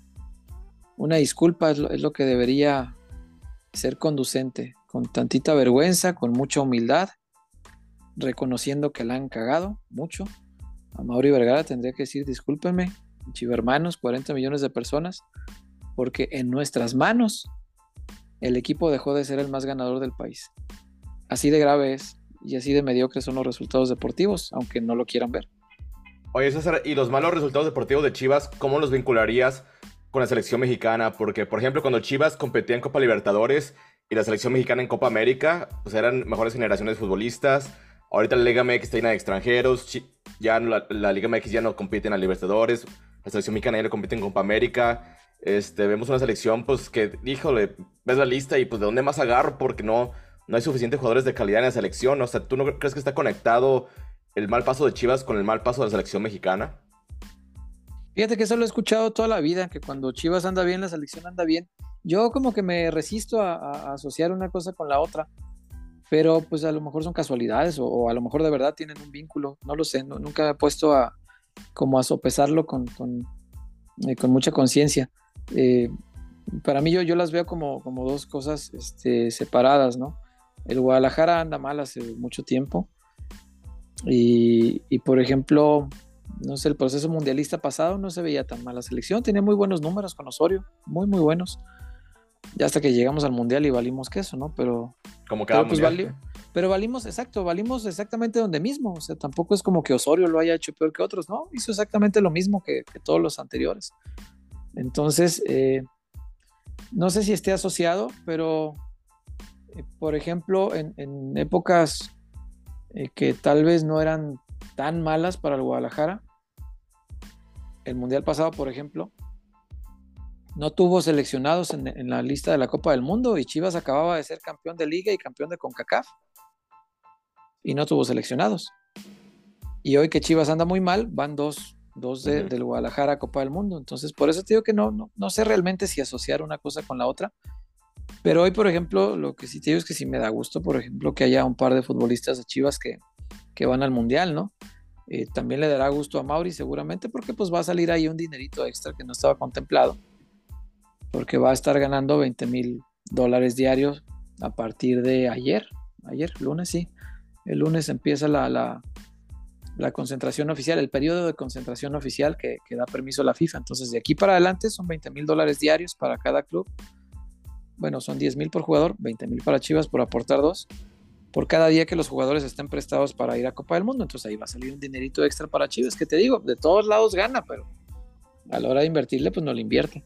De la lista de, convocados, ¿quién crees que faltó? ¿Quién sobra? ¿Qué esperas de México para el Mundial? Sí, a mí me sobran Funes Mori y Raúl Jiménez, pero sin discusión. Raúl no porque no lo merezca, sino porque no está. Y hay que reconocerlo con todo el dolor del alma hizo todo el proceso, sí, tuvo una desgracia, ese choque con David Luis, sí, que, pues, hombre, qué infortunio. Pero si no está, no está, listo. Y, que ocupe el lugar alguien que sí esté. Y me sobra Funes Mori, yo, yo no soy nada partidario de Funes Mori, pero para nada. Este, digo, falta y en el Mundial le meta dos goles a Argentina, ¿no? Eso nos falta, pero, pero no, yo no soy nada partidario de él. Este, y me falta en lugar de esos dos, yo hubiera llevado este, a, a, Chaquito, por supuesto, y a Javier, a Javier Hernández, a Chichero. Yo lo habría llevado sí o sí, porque Javier tiene mucha experiencia y está en buen momento. ¿Y qué esperas de México en el Mundial? Yo sí creo que superamos la primera fase y nos quedamos en octavos, como siempre. Por, octavo mundial seguido. Octavo mundial seguido. ¿Cuál es más pesimista? En Rusia, cuando sabías que ibas contra Alemania, campeón del mundo, Ajá. Ahora contra Argentina, o sea, ¿cuál era la vibra más negativa? Porque también los técnicos llegaron con animadversión al Mundial, tanto Osorio como sí, los dos. ahora el Tata. Los dos. Este, yo sentía más negativa la de Rusia, porque Suecia me parecía un muy buen equipo, pero al final nos paseó 3-0. Me parecía un buen equipo, infravaloradísimo, creo que no se le daba el lugar adecuado. Y Alemania pues era el campeón del mundo, eh, el campeón vigente y, era pues un equipo que sí te inspiraba respeto, por supuesto. Entonces yo esos dos los veía muy complicados y, decía, bueno, pues sí le podemos ganar a Corea, pero los otros dos están en chino y yo la verdad iba con el, con el temorcito de que en la primera ronda nos echaran para atrás y que me tocara pues un mundial muy, muy este, amargo. Y en este, es cierto que Argentina, pues es, Argentina come en otra mesa, ¿no? es punto y aparte. Pero Arabia me parece que se le puede ganar. Y Polonia, viendo, me, dediqué mucho a ver a Polonia después del sorteo. Entonces todos los juegos estos de, eh, de la Nations League y todo lo que se podía ver de Polonia, me parece que tiene tres jugadores fuera de serie y que los demás son buenos jugadores, pero mundanos, o sea, son normales. ¿En Croacia? Como no, Croacia como Croacia en Brasil, a lo mejor la Croacia de Brasil, sí, la Croacia de Brasil. Sí, porque la Croacia de Rusia traía cuatro que eran fuera de serie, eran muy buenos y que llevaron al equipo a una final. Este, sí, algo así, algo así. Este, sí, Polonia me parece que como que de repente nos inspiró mucho miedo el nombre de, Lewandowski, ¿no? Y Lewandowski es un monstruo, no, no, no te lo discuto. Este, es un jugador incomodísimo, es un jugador incomodísimo para la defensa. Es un tipo que cuando no lo está viendo el árbitro o la cámara, cuando el balón está del otro lado, este, él, está este, molestando al defensa y le mete codazos y le echa un empujón y ya les da un zape. Está molestando todo el tiempo, todo el tiempo, todo el tiempo. Lo vi en, el Polonia-Senegal, en el Mundial. Y le puse mucha atención a eso. Cuando, cuando su equipo estaba defendiendo, cuando Senegal atacaba, él, se ponía a, molestar, a molestar todo el tiempo, todo el tiempo. Ah, mira, pues ahí está la alineación, ¿no? Este, si, si tú ves ese cuadro, a mí me parece que Lewandowski, Zielinski y Chesney, por supuesto, son, son jugadores de otro nivel, son, jugadores fuera de serie, estoy de acuerdo. Pero los demás son buenos jugadores, competitivos, pero mundanos. Son... Así se le puede competir, no, hay, no hay contra Polonia. Yo creo que es, es, es una alineación es, eh, con, con, gente a la que se le puede competir. Claro que también, pues nosotros de repente tenemos que, eh, no sé, que nuestro Jorge Sánchez no es tan buen lateral como la gente dice o cosas así, ¿no? Eh, pero, pero con todo y todo, el, futbolista mexicano tiene algo que cuando llega a la Copa del Mundo juega mejor que lo que normalmente juega. No sé por qué. La pero crece. En todos los mundiales lo he visto. En todos. Porque el mundial del 98 que jugó Luis Hernández jamás lo volví a ver en ese nivel. Nunca. nunca lo vi jugar en la liga a ese nivel. Este, y, ves a los futbolistas que se crecen de, una forma eh, que sí es de llamar la atención, ¿no? El, futbolista mexicano siempre saca algo adicional cuando va a un mundial. Entonces yo creo que con el nivel más o menos que tiene esta selección, con ese plus que te da la adrenalina del mundial, yo creo que se le puede competir a, Polonia. Por eso eh, este lo, veo lo veo como un mundial en que, en que, a lo mejor se puede y a lo mejor puede ser que la, que la clave sea este hacer un partido digno con Argentina, ¿no? Si por ahí se le saca un punto o por, si por ahí solo se pierde por un gol o una cosa así, al final puede ser que la, diferencia de goles este, sea factor y ahí es donde creo yo que se puede competir. Yo tengo la teoría, como dice Mourinho en una entrevista, de ciertos jugadores que rinden a tope bien machín en el Mundial y él hablaba creo que del caso de Paul Pogba. Ajá. De que un jugador que lo tienes encerrado un mes y a fuerza te rinde porque lo traes este, fuera de las distracciones. Claro. Creo que a lo mejor al mexicano le pasa algo, algo semejante a lo que tú dices. y de Argentina, yo el único modo de competirle es algo muy cercano como con la Volpe en Alemania. Así, o sea, tendría que ser un partido así quirúrgico. Sí, quirúrgico para lograr raspar el empate porque Victoria, igual que como contra Alemania, se ve muy difícil. Sí, sí. Alejandro, ¿te parece si vamos con nuestro patrocinador Gallo Negro? Muy bien. Pues para, este platicarle aquí a esa Huerta a ver. Que, lo siga a Gallo Negro en Instagram. Ahorita te vamos a compartir en pantalla para. Pues mira, aquí tenemos a Gallo Negro, guion bajo 66 en Instagram.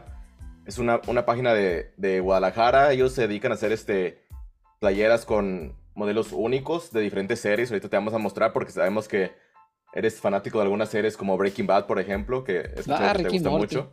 Sí, como este, Bueno, aquí tiene la, de Chucky. Este aquí es de Malandro para los que van a la América, que se van a subir al camión a saltar a la gente. Les quedaría perfecta. Aquí la del Rey Vegeta para los que les gusta Dragon Ball. Esta de Guanatos. Este, esta de Friends, pero son los amigos de villanos, ¿no? Está chida, está muy buena esa. Esta de Saquen las Cumbias, para los que les guste este, el bailongo. Aquí está la de balón rojiblanco, que ahorita no la tenemos puesta, pero ahí está la de balón rojiblanco. En fin, pues tiene este, mucha, mucha variedad. Déjame mover para abajo para que vean este otros modelos. Aquí del maestro Roshi. La de, aquí está la de Heisenberg. Buenísima. Mira, ahorita que vas a Navidad, César, pues dinos cuál, cuál, te gusta y nuestro patrocinador te va a mandar este, la, que tú, la que tú quieras. Así que dinos cuál, cuál te gusta más. Ah, qué chido. Este. Mm, la Bundesliga, Tavo. Ahorita, sí, ahorita voy a mostrar la, especial que es de la Bundesliga. pero quiero ir más abajo porque también había unos de Game of Thrones. Este, Stranger Things, también aquí está Stranger Things. Me Está Game of. Thrones. Muy buena. Pues es que Así- todas están buenas, es difícil decidirse por una. No, y aparte, este, si Es hay alguna serie que te gusta y que no, ellos no tengan aquí el diseño, se los mandas por mensaje y ellos te la hacen. Y de hecho tienen este envío express. Si, si estás en Guadalajara, al siguiente día te llega. Esa Pues combinando los cazafantasmas está muy chida también. Este es de Dragon Ball, ajá. Dragon Ball, pero con combinando a los cazafantasmas está Ah, son- esa son- son- buena. Son Esa está creativos nuestros amigos de, de Gallo Negro. Sí, cómo no, esa está muy buena. Así que este, Este- pues, toda la, ahorita que, que nos digas cuál quieres que, que te manden, pues también la gente que, que lo siga ahí en Instagram y que les manden un mensaje que ven balón rojiblanco y le van a dar este, un precio preferencial. Me gusta esa de Dragon Ball, fíjate. La del fantasmita, Esa sí, un crossover con el, con el logotipo de los cazafantasmas. Esa está muy buena. Muy, ah, muy pues buena. mira, para, ya nos dices este, qué talla eres y ahí nos organizamos para que nuestro patrocinador te la mande hasta tu casa. Esa está muy chida. Muchas gracias. Muchas gracias, hermano. Está, está muy chida. Mira, y luego aquí tienen un modelo especial. A ver. comparto. De, te vas a- no, esta playera ya que la veas, te vas a ir con la boca abierta, y sin, al- sin albores, sin albor. Oh, que la chinga. Mira, aquí va. Ahí va. La Bundesliga. Ah, qué chida está. Para todos los amantes del fútbol femenil que siguen a Chivas, a nuestra goleadora histórica, pues qué mejor, qué mejor modelo que este, ¿no? Está muy buena. Aparte, la foto era muy buena, la recuerdo. Sí, porque Qué bueno que lo usaron ahí. Sí, cómo no, cómo no. Recuerdo bien esa foto. Este, y está super ad hoc con el, con el logo de la Bundesliga. Está buenísima. Esa está muy chida también, ¿eh? Entonces, Muy, aquí muy la, chido. la gente este, sigue a nuestro patrocinador que tendrán muchas sorpresas. Se viene este Black Friday, se viene Navidad. Entonces, este es una buena época para aprovechar. Y, y, pues, gracias también este, a la gente que sigue aquí el proyecto de Balón Rojiblanco. Alejandro Salas, nuestras redes sociales. ¿Cómo nos Bueno, encuentran? Pues aquí estamos transmitiendo desde YouTube como Balón Rojiblanco, también estamos en Facebook como Balón Rojiblanco, en Twitter como Rojiblanco Balón, al igual que en Instagram, es al revés. Eh, y estamos también en, en Spotify como Balón Rojiblanco, TikTok, ahí es donde manda siempre muchos albures y algunos, bueno, también ya unos streams ahí de, de, de videos de, de goles, etcétera. Ahí tratamos de, de, informar un poquito, pues, de lo que son las, las no solamente Chivas como categoría varonil y femenil, sino también sus, sus categorías menores o subs. Este, tratamos ahí de, de seguirlos un poco. ¿Y qué más? Pues eh, solamente eso, que, que, le den like al programa, este, lo compartan. Que suscriban este, y que activen la campanita.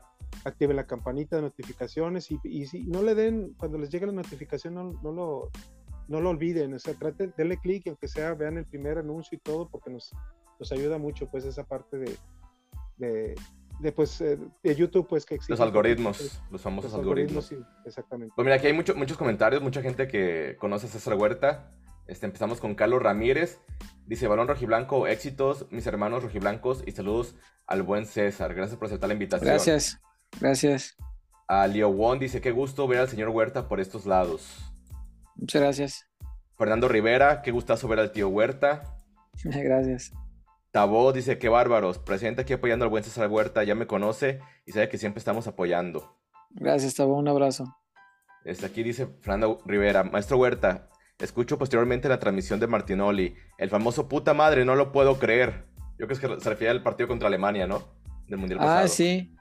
Fíjate que el, el, partido de Alemania nunca lo he visto en televisión, no, nunca vi una repetición. No sé Estaría bueno qué. verlo. Yo me acuerdo que lo vi por Telemundo porque acá lo transmitió Telemundo en Estados Unidos. Pasa, sí. Pásame tu correo, César. Yo, yo, lo tengo en video completo de TV Azteca. Ok, sí, sí, sí, estaría bueno verlo. Este, no sé, en ese momento no, nunca lo, no sé, no, no tuve ni la curiosidad de verlo. He visto extractos, la narración del gol, por ejemplo, de Martinoli, la he visto muchas veces.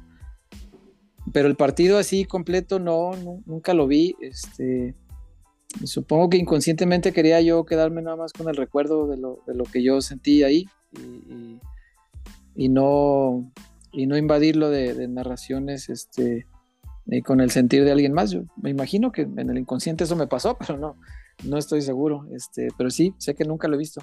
Nunca lo vi. Mira, aquí, este. aquí Tabo dice, César platica la anécdota de la foto que tomaste en el área de prensa cuando ganó Francia en Rusia. La historia de la señora y los souvenirs que sirven de intercambio cultural y de favores, muy buena. Sí, sí, sí, este.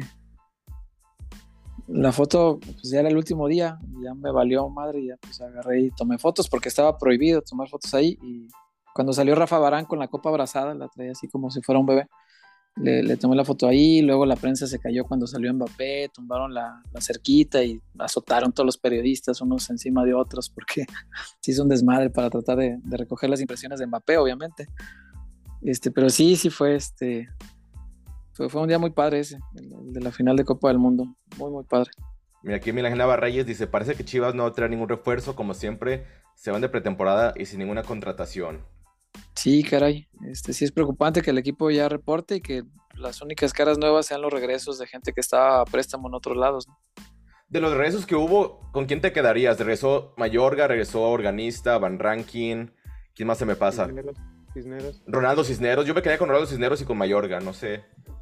Ya sabes quién te gustaría de los que regresan, que se queden. Organista sí lo dejaba, fíjate. Organista ah, sí. Organista en Tapatío y que por ahí pueda subir cuando. Sí, que, que desde Tapatío pelee por un lugar arriba, ¿no? Este. Y Mayorga, no sé, depende. Depende si. Si Chicote va a estar en condiciones, si no va a salir del equipo, pues ahí a lo mejor hay lugar para Mayorga. Eh, pero si no, pues yo creo que con Chicote está bien cubierta esa posición y, y Chiquete que lo han usado ahí, aunque no es lateral este, izquierdo, al menos no en los últimos años. Eh, pero sí, yo con ellos sí me quedaba, con Ronnie, por supuesto. Yo creo que a Ronaldo le han faltado oportunidades en primer equipo porque es, un futbolista que sí tiene, tiene algunas condiciones distintas a, por lo menos a los delanteros que están ahorita, ¿no? Porque de, Chelo y de Ormeño, pues ni hablamos. Aquí Cari Cruz nos dice, buenas noches, amigos. Buenas noches. la, ex del chillazo. Saludos a nuestra amiga Cari. Saludos, Cari. O sea, ¿por qué te ríes, Fabricio? Pues es su ex, güey. ¿Eso a mí qué, güey? Pues te, pusiste colorado, no sé por qué. No, aquí este. Chivo Invencible dice: Qué buena onda que invitaron a César. Pues aquí, aquí es su casa. Hombre, muchas este, gracias. Pancho Tío dice: Un mexicano que no juega para selección no es porque sea muy chingón, es porque no le dio el nivel para jugar por esa selección, de por sí es muy mediocre. Es algo de lo que yo compartía, porque yo también, César, este, yo estoy como tú, que a mí no me gusta ver mexicanos que juegan en otra selección en Chivas. Pero yo creo que, que, esta directiva mediocre, bueno, no le puedo echar la culpa a Fernando Hierro porque él apenas llegó, pero los anteriores este, dirigentes lo usaron de excusa para traer jugadores de muy mala calidad como fue Lely Ramírez y Ormeño. O sea, yo no me imagino en Chivas un jugador mexicano que juegue en otra selección y que esté a nivel top. No creo que, que mis ojos, me, me, mis años, no sé cuándo voy a morir, me dé para ver algo así en Chivas. Un jugador top que juegue en otra selección y que sea mexicano. No, no, no. No, no hay modo. de, medio pelo para abajo. Sí, o algún Y por eso, yo, por eso yo, es que no veo la necesidad de traer esos jugadores porque te dan por jugadores muy malos. No, porque por ejemplo decían este Ricardo Pepi, ¿no? Que tiene este ascendencia de mexicanos y es mexicano por nacimiento según la Constitución. Y no fue ni siquiera llamado al Mundial.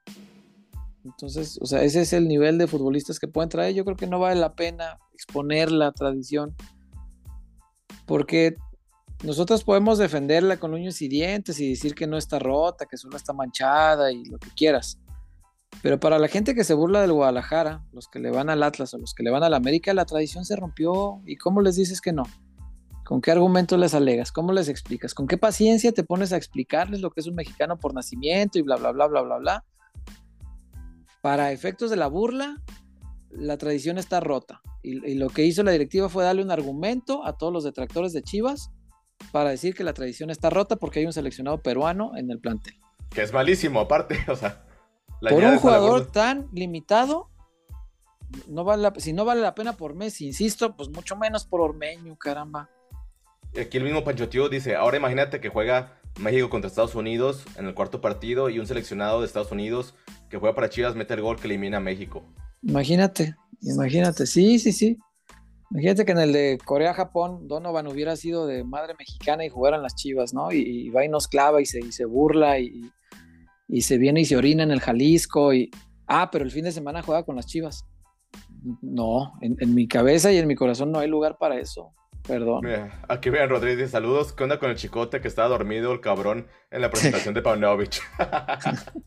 sí, pues sí. La desvelada. Mira, aquí este, de hecho, este, tengo algunas imágenes que les voy a compartir de. Pues ya se presentó Paunovic con el primer equipo. Ahí sí ven en la, en la pantalla que, que, tienen en la presentación pues los valores que quieren inculcar es el entusiasmo, el respeto, la responsabilidad y la pasión. Es lo que le quiere transmitir a sus jugadores. Pues este, ya lo habíamos platicado la semana pasada, César, pero ahora que te tenemos aquí, pues no sé qué, qué tanto sientas que Chivas le puede, puede, mejorar con este técnico, que no, no trae un cartel y no trae números impresionantes, pero que una de las cosas que, que tiene, que Fabricio le gusta mucho, es que tiene la licencia pro de la UEFA, ¿no? Como, te, como técnico. Uh -huh. Pero tú, ¿cómo, ¿cómo, crees que le va a ir en el Guadalajara, de, dependiendo del armado del equipo? O, o, qué esperas de este técnico? Fíjate que yo creo que por lo novedoso le puede ir bien. Me parece que lo, lo que causa novedad eh, en un país como el nuestro suele tener buenos resultados, ¿no? Mm, es una idiosincrasia distinta, una metodología de trabajo distinta. Y yo creo que por lo menos en esa parte es coherente el, el buscar un resultado distinto a partir de hacer las cosas distinto. Si Guadalajara hiciera las cosas igual que como los ha venido haciendo y espera resultados diferentes, pues es una locura, ¿no? Decía Einstein. No, no, no podemos esperar cosas diferentes y lo que estamos haciendo es idéntico a lo que veníamos haciendo antes.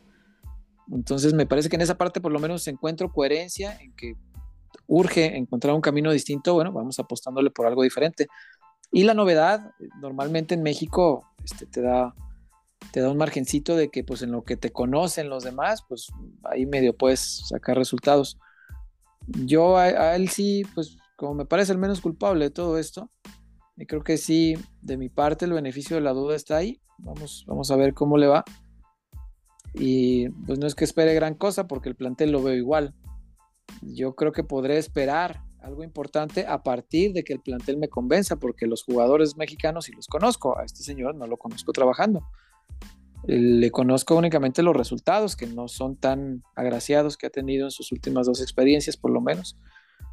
Eh, pero a los jugadores sí. Y si el plantel se arma de una forma más importante, creo que ahí mi nivel de expectativa podría subir. Mientras, pues solamente el beneficio de la duda. ¿no? Oye, Fabri, hay tres puestos que no han, han, anunciado todavía, que es el entrenador de porteros, preparador físico, y tampoco sé quién sea ahorita el encargado de fuerzas básicas, no sé si tú tengas los nombres. Pues estaba Mier en, eh, con lo de básicas, con Peláez, no sé si lo destituyeron, César lo sabrá mejor. El entrenador de porteros, estoy, me imagino que va a ser institucional, igual que el PF, que ya ves que ahorita traen el tema de los españoles. Uh -huh. eh, pero de básicas, el director, pues según yo, hoy no sé, pero estaba, ya estaba Mier, ¿no, César? Sí. Sí, sí. Este, pues son puestos a, más que no, a veces hacen movimientos y ni los anuncian. Hacen nada más como por. Pues ayer sí. nunca lo anunciaron, ¿eh? No. Solo un comunicado. No, no, no, no, por eso te digo, son puestos que de repente la directiva no les da la importancia que debería, porque yo creo que sí son, son parte muy importante en la estructura, pero el Guadalajara como que no, pues no le da mucho vuelo, pero pues sí, me imagino que sobre todo lo que es este preparador de porteros y demás, en estos días pues ya los veremos trabajar para saber quiénes son. Oye, Alejandro, Fabricio, ¿alguna pregunta que tengan para César antes de, de irnos, Alex? No, no, pues yo este primero, bueno, voy a aprovecharlo para, para este, pues, felicitarlo y, y a, gracias, pues, Alex. La verdad, este, eh, tus conceptos siempre ha, han sido eh, directos, han sido, este, no tienes, eh, hay que ver a veces las cosas sí, sí, se pueden ver las cosas un poco grises a veces, pero, uh -huh. pero siempre de uno, uno, yo creo que como persona también debe tener pues, convicciones claras, ¿no? Y eso es lo que, claro. creo que siempre nos has demostrado, este, César, y, y, un gusto haber, haber estado compartiendo contigo, yo como aficionado, eh, ahora sí te digo un poco más desesperado de Chivas, porque tengo, que, sí. tengo, tengo 49 años y, y, yo me cansé de que de cada 10 y, y mi desesperación todavía no llega a, a, querer extranjeros en Chivas, pero sí. Ay, qué bueno, ojalá no llegue. Dios mío, ojalá que. Sí, sí, sí. Adelante, no, por favor. Que, que, que, es que se me traba aquí, yo creo que la, la aplicación aquí creo que medio falla. Pero eso pues me ha, me ha provocado a mí pues desesperarme mucho, en muchas ocasiones, uh -huh. pero sí, definitivamente creo que, que por algo Guadalajara es lo que es, es por su tradición, Este, pero yo sigo insistiendo y, y, pues ya lo he dicho muchas veces, la selección a mí no me representa para este aspecto de Chivas. Eh, eso de, de, tener extranjeros como Funesto, Mori y, Franco y Franco y, todos esos jugadores. El Ciña, ajá. aunque haya sido quizá de algo que, que, mostró algo, quizá en la selección en algún momento, no, no, no, no tanto en el Mundial pero, pero gracias, gracias, gracias por tus, por tus conceptos y ahora sí me queda más claro, hay que respetar la tradición, hay que cuidarla y, hay que exigir, qué es lo que nos queda, pues tratar de que, de que este trabajo nuevo, como dices bien, que, que, se contrata por tres años, que funcione, pero que también encuentren la manera de que sea más continuado. Pues yo quiero una que, los dejen, que los dejen trabajar yo quiero una Almeida, pero quiero que dure 10 años, 15 años. Exacto. Yo quiero volver, Yo quiero volver a ser, eh, eh, yo quiero volver a estar arriba de, de, de, este, la América y que los rojiperros no nos vuelvan a, no vuelvan a tener otro año como ese, que nos tenemos nosotros. Sí, caray. Sí, si Matías hubiera continuado, yo estoy seguro que tendría Guadalajara por lo menos una liga más, por lo menos. Que a, mucha prensa, a mucha prensa se les olvida que esas dos temporadas malas que tuvo Chivas con Almeida fue cuando quedaron campeones de CONCACAF. Sí, y, aparte fue cuando Higuera hizo su desmadre, entonces eh, la inestabilidad dentro del plantel era, era muy notoria y, esperar buenos resultados en ese contexto a mí sí se me hace muy complicado, yo sí, sí entiendo, porque lo viví por dentro a esa, era de Matías, entiendo que era muy complicado y, mucho hizo con ganar la CONCACAF, metido en ese contexto. Que ni Tigres ni América pudieron, ¿eh? No, no. Todo y todo. Con el Toronto no pudieron más que Chivas. ¿A Fabricio alguna otra pregunta? No, yo, yo, yo agradecer a, César por el tiempo que no fue poco, eh, por prestarse a hablar con un canal de, de, aficionados de, Chivas, a brindarnos sus anécdotas, su conocimiento, a contarnos, porque algo, algo que tiene César que, que le admiro mucho es el cómo se expresa con la voz y con la pluma, porque sabe, te das cuenta cuando una persona es leída y, sabe expresarse muy bien. A mí me gusta mucho la, gente que, que lee. transmite al lector. Y que sabe, sabe transmitirte. Este, a mí algo que me gustaba mucho, que ya lo dejó de hacer César Huerta, era sus anotaciones finales en los partidos. Sí, que a mí me gustaba ver un punto de vista distinto al que yo tenía y también era una costumbre, ¿no? Que acababa el partido y el hilote me salía del, del César con todas las, las, impresiones. A mí me gustaba mucho leer eso. Sí. ¿Por qué? Por, por cómo escribe. A mí, a mí me gustaba mucho eso, la manera en la que se expresa. Y pues gracias por el tiempo y por abrirte a contar cosas con nosotros. Muchas gracias, Fabri, este, Alex, Tavo. Gracias a ustedes por la, por la invitación, lo, he pasado muy a gusto. Este, cuando platica uno entre amigos, pues el tiempo se pasa muy rápido y, y si platicamos de cosas que nos apasionan a los cuatro, pues mucho más, ¿no? Eh, gracias de verdad, cuando gusten, este, yo encantado de estar acá con ustedes. Eh, y esta parte de las conclusiones, pues ojalá algún día las podamos retomar. Lo que pasa es que ya los tiempos no dan, ya la la exigencia de la labor periodística se, volvió ya muy complicada, ¿no? Ahora con la pandemia quieren todo más rápido, ¿no? Ya como todo es virtual lo quieren más rápido. Sí, cómo no, cómo no, y aparte y que estés atento a videos y que conéctate a la conferencia y que esto y que aquello. Antes, este, sí había esta necesidad de inmediatez, pero por ejemplo,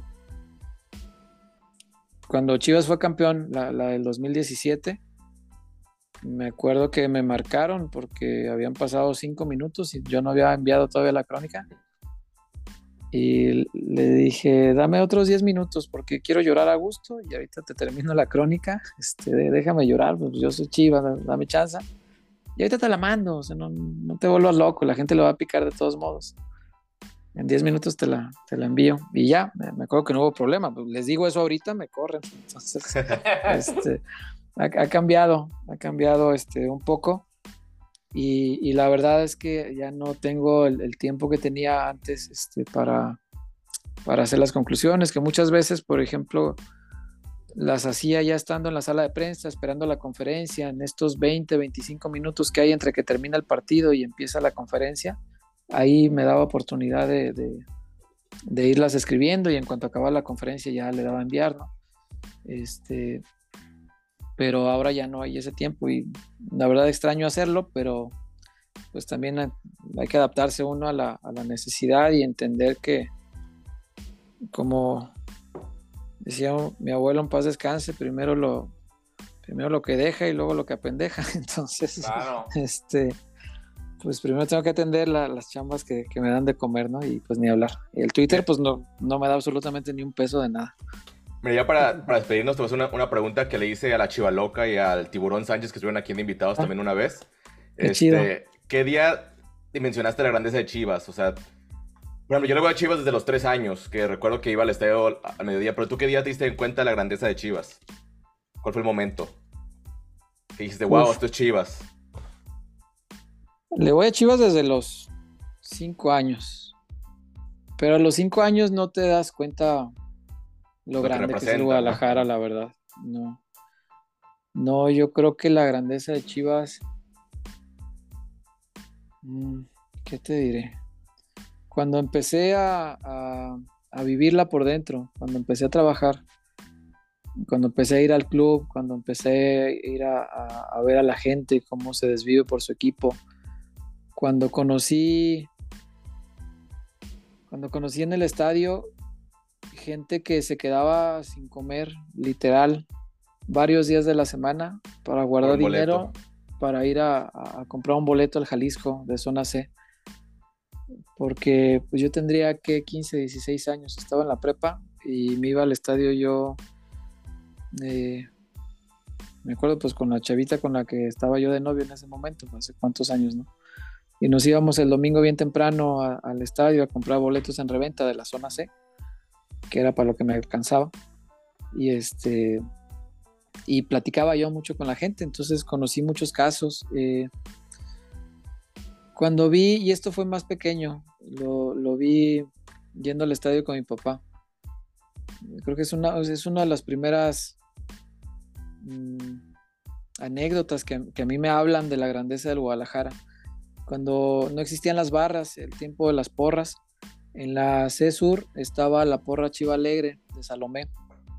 Y eh, los, las porras de antes pues no tenían nada que ver con los cánticos argentinos de las barras de hoy. Eh, lo que se hacía era, eh, sí había tambores para, para el Chiva Rarara, y el Chiva Rarara era acompañado con unas tablitas de madera que traían aquí para aplaudir y que se escuchara más fuerte. Y lo traían un grupo pues como de animadores y había un, par de ellos que me llamaban mucho la atención. Ellos estaban hasta abajo, pegado al barandal. Nosotros, yo iba con mi padre, nos sentábamos arriba de la porra Chiva Alegre y ahí veía yo el, ambiente que, que, tenía la, porra. En, en, ese torneo estaba yo pequeño, ya después nos sentamos abajo en la zona A sur eh, pero ahí estábamos en la CESUR y había un par de personas con estos aplaudidores, su camisa de chiva siempre, que no veían los partidos de fútbol. Ellos estaban todo el tiempo dando la espalda a la cancha, volteando hacia la porra. Y todo el tiempo estaban con los aplaudidores aquí y diciéndole a la gente, eh, eh, vamos a gritar, y hay que cantar, y hay que echar porras, y Guadalajara, Guadalajara, ra, ra, ra. Y y todo el tiempo estaban alentando a que la gente alentara al equipo. Entonces yo alguna vez me pregunté, ¿por qué no ven los partidos de fútbol si son tan chivas como yo? Y la respuesta de ellos me, conmovió mucho, me, me, dijo uno de ellos, es que yo no veo el partido de fútbol porque mi chamba es hacer que toda esta gente aliente al equipo que yo amo. Y yo dije, puta, qué sacrificio tan grande no ver algo que amas por procurar que los demás alienten para que lo que tú amas le vaya bien. Y ahí dije, qué grande es esto, porque eso no lo vi jamás y no lo he vuelto a ver nunca en ningún otro lado. Por eso. Sí. Perfecto. Sí, señor. Pues, qué chingón. Pues bueno, gracias este, otra vez este por estar la invitación. Cuando gustes aquí estamos. Cuando gusten. Este, tus redes sociales para que la gente que nos ve te pueda seguir, cómo te encuentran, tus canales de YouTube arroba huerta-césar, es el, Twitter que es lo que más muevo, ajá, el Instagram es igualito, pero no te creas que lo muevo mucho el, Instagram. Este, y bueno, en el canal de Peloteros PQ, es donde hacemos el programa lunes y jueves, ahora se llama Peloteros PQ. Eh, y mi canal de YouTube, el, personal, César Huerta Salcedo. Ahí me encuentran sin ningún problema. Pónganle César Huerta y ahí, ahí les va a salir un güey que se parece a mí. Y seguramente soy yo. Entonces, este, ahí está sin pierde. Ahí hago también transmisiones los miércoles de ley y de repente hacemos este, alguna otra transmisión. Subimos algún contenido y así. Es, es un canal como más de inquietudes individuales eh, del periodista, no, no colectivas como puede ser el programa, ¿no? Eh, y ahí, en cualquiera de esos me localizan. Perfecto, pues bueno, agradecerle a Alejandro, Fabricio, a toda la gente que estuvo aquí conectada mandando mensajes, los que nos escuchan en la repetición, no olviden dejar su like y bueno, nos vemos hasta la próxima. Esto fue Balón Rojo y Blanco. Buenas noches César, Alejandro, Fabricio. Hasta la próxima. Gracias al primer invitado de esta fase. Gracias, a todos. Un abrazo muchachos. Bye. Cuídense. Bye.